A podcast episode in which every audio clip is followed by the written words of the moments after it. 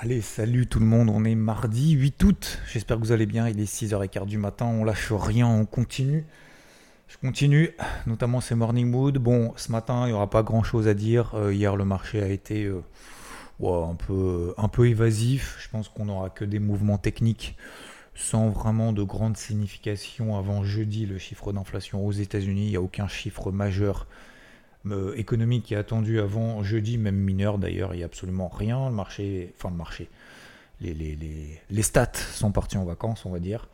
Euh, tout comme d'ailleurs le Bitcoin, qui euh, fait une performance absolument hallucinante. C'est-à-dire qu'on est sur des records historiques en termes de volatilité qui est basse sur le Bitcoin depuis 30 jours. Depuis 30 jours, en moyenne, le Bitcoin fait une volatilité de, journalière de 0,76%, qui a un plus bas, un nouveau plus bas de son histoire. C'est absolument hallucinant, donc il se passe absolument plus rien. C'est ce que je vous disais d'ailleurs depuis des semaines hein, sur le marché des cryptos.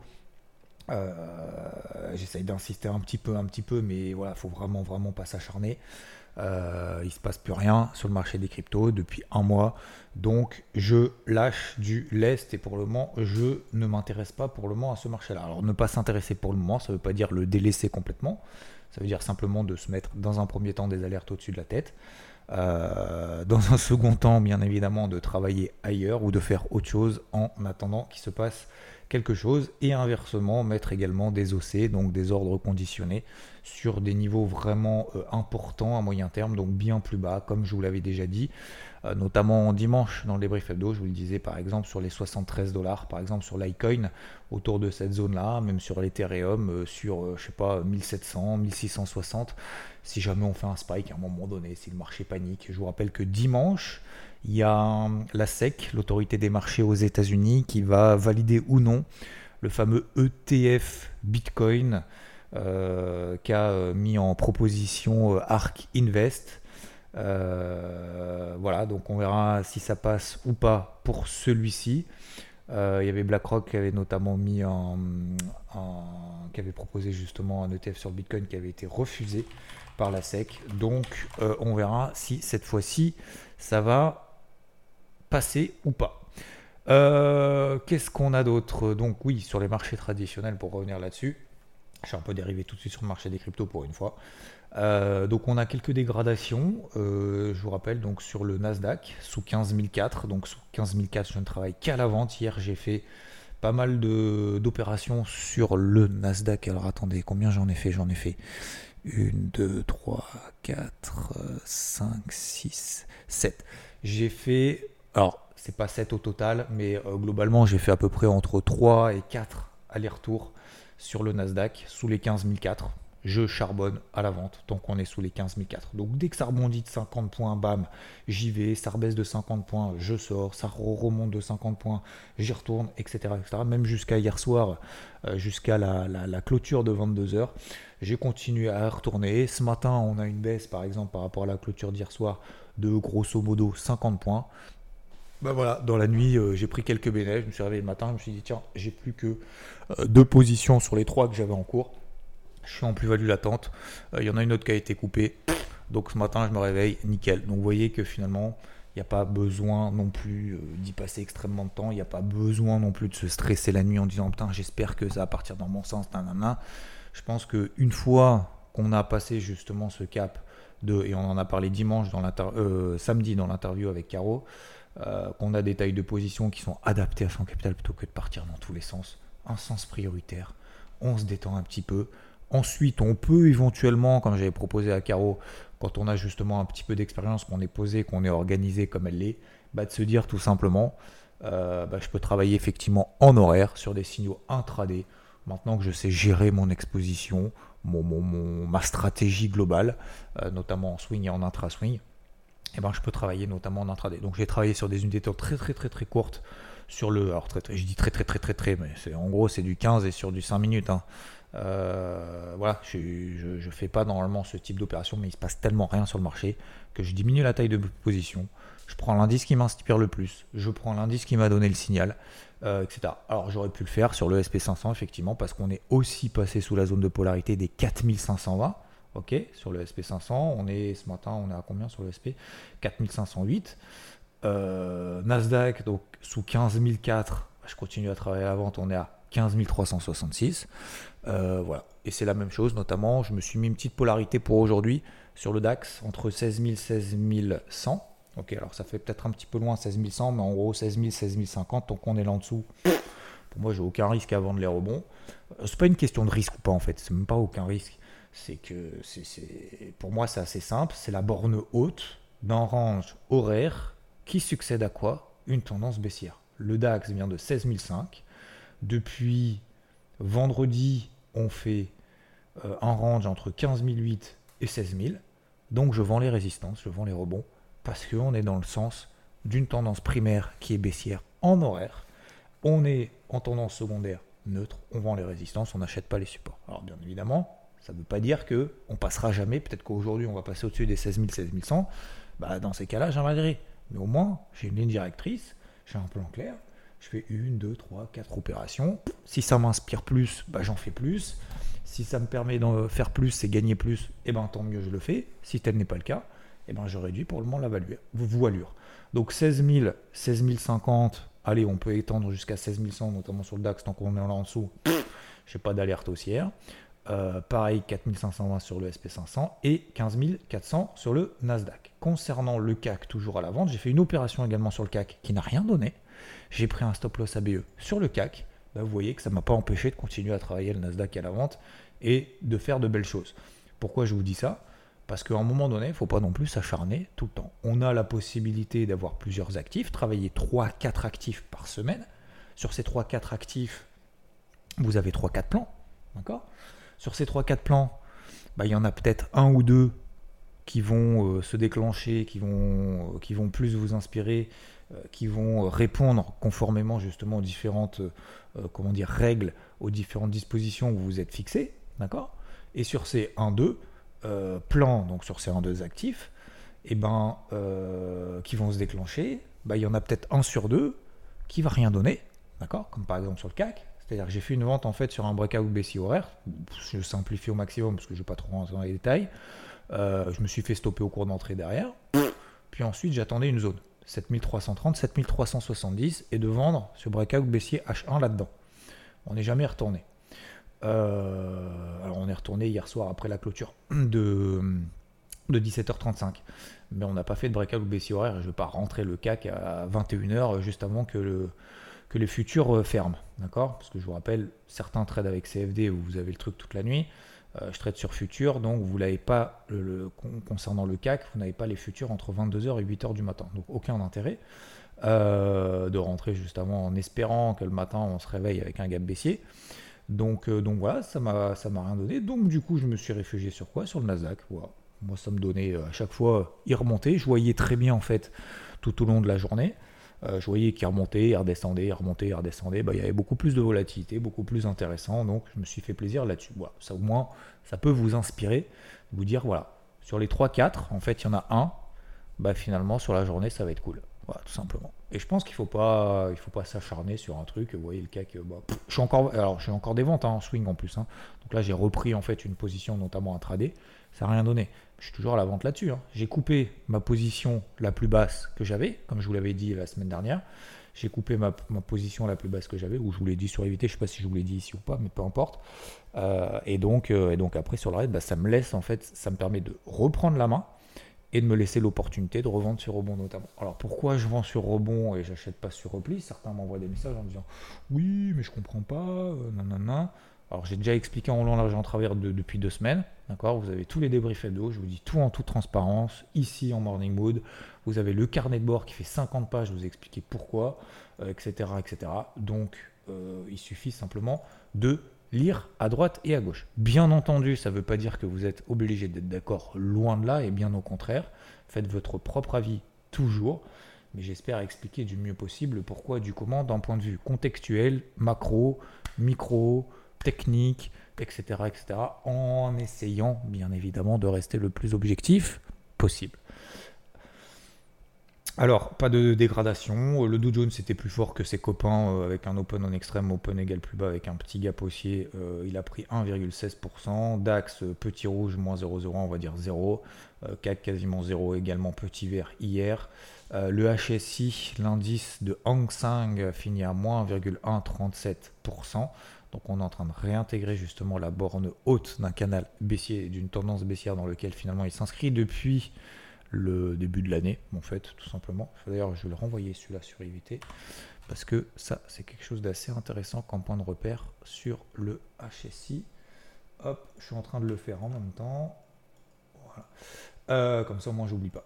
Euh, tac, tac, tac. Voilà, voilà. Qu'est-ce que je voulais vous dire d'autre? Non, bah, vous avez les polarités. Euh, vous, avez, ma zone également sur le CAC que je revendrai entre 7330 7370 sur Bracol B sur R. Je pense qu'il ne faut pas s'enflammer euh, d'un côté ou de l'autre. Le dollar reste fort. le pétrole échoue toujours sur cette grosse zone de résistance des 86 dollars qui est tout simplement les plus hauts annuels, une grosse résistance en fait, qui a fait résistance combien de fois? Déjà depuis le début de l'année 1, 2, 3, 4, 5, 6, 7. c'est la huitième fois qu'à chaque fois on échoue sur cette zone-là. Donc c'est pas là qu'on achète. Concernant le gold, ça tient, euh, ça rebaisse un peu encore une fois. 1900, allez, entre 1900 et 1970 depuis maintenant le début du mois de juin. Euh, quand on est sur 1900, c'est là qu'il faut payer. Sur 1970, on allège, on essaye de faire les allers-retours pour justement travailler son point d'entrée toujours à l'achat là-dessus, mais pas de grosse excitation. J'ai repris en achat d'ailleurs là-dessus hier, mais euh, enfin, c'est même pas hier d'ailleurs, c'était en fin de semaine dernière. Bref, peu importe. Euh, donc autour de cette zone des 1930-1925 dollars. Pour le moment, ça ne prend pas, donc j'insiste pas plus que ça. On verra bien ce que ça donne, d'autant plus qu'on a un dollar qui sera fermé, donc c'est pas forcément favorable au cours de l'or à court terme. Voilà, on a fait le tour de marché crypto, on a fait le tour de marché tradit, c'était assez rapide, assez concis, j'espère. Oui, je voulais simplement rajouter qu'on a, euh, souvenez-vous, on est toujours en mode de publication d'entreprises. 80, euh, plus de trois quarts des entreprises du SP500 ont publié, ok, 84% très exactement. 79% font mieux que prévu, mais les bénéfices sont à moins 5,2% sur le trimestre, ce qui en fait le trimestre le pire depuis le troisième trimestre du Covid 2020. Donc, euh, donc voilà, les bénéfices sont pas foufou. Euh, c'est pour ça que le marché apprécie effectivement le fait que finalement c'est mieux que prévu, mais euh, les, les, perspectives sont pas faux folles comme on avait déjà parlé.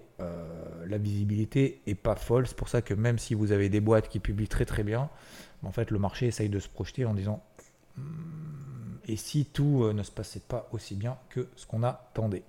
Donc, euh, donc voilà, voilà, voilà. Qu'est-ce qu'on a d'autre Qu'est-ce qu'on a d'autre? Non, mais c'est tout. Je crois globalement, c'est plutôt pas mal. Euh, oui, je voulais terminer sur un truc. Alors, sur les, j'ai posté un truc ce matin. Moi, j'aime bien. N'attendez pas que les conditions soient parfaites. Commencez là où vous êtes avec ce que vous avez. L'action engendre la motivation. Je répète, n'attendez pas que les conditions soient parfaites. Commencez là où vous êtes avec ce que vous avez. L'action engendre la motivation. Ça veut dire quoi? Ça veut dire qu'en fait, il y en a beaucoup qui se disent Oui, mais tu comprends, il y a ça. Oui, mais il faut attendre ça. Oui, mais tu comprends, euh, je ne peux pas investir tout de suite. Oui, mais tu comprends, euh, je ne peux pas m'intéresser maintenant parce que, en fait, de... non, on se crée le temps, d'accord? On se crée le temps. L'espace-temps, euh, on a tous 24 heures, d'accord? Tout le monde a 24 heures dans la journée, ceux qui réussissent, ceux qui réussissent pas, ceux qui sont euh, euh, motivés, ceux qui sont pas motivés, ceux qui font plein de trucs, ceux qui font rien. On a tous le même temps. La question c'est comment est-ce qu'on s'en sert, c'est tout. Donc euh, sur ce temps-là, je vais vous parler d'hier justement de ce petit podcast que j'avais vu, que j'avais écouté hier, qu'on m'avait conseillé notamment ce week-end, et merci à lui. justement de cette notion, vous savez, les petits miracles. Je vous parler des, petits miracles à faire au quotidien. Euh, et, peut-être certains se disent, ouais, mais concrètement, alors il y en a qui arrivent tout seuls et qui se disent, ouais, effectivement, c'est pas contact, je me mets le miracle, j'y vais, je me sors les doigts et, j'avance. Euh, sinon, il y a un truc, effectivement, c'est les 30 euh, minutes pendant 30 jours. Vous fixez 30 minutes pendant 30 jours sur ce sous quoi vous voulez avancer. Alors, ça peut être, je sais pas, bricolage dans la maison, ça peut être alors le trading, bien évidemment, ça peut être la bourse, l'investissement, ça peut être sur euh, euh, nos projets professionnels, je sais pas, écrire un livre, faire de la poterie, faire un dessin, apprendre un nouveau, un nouveau, alors j'allais dire un, mauvais, un nouvel, un nouveau morceau de musique.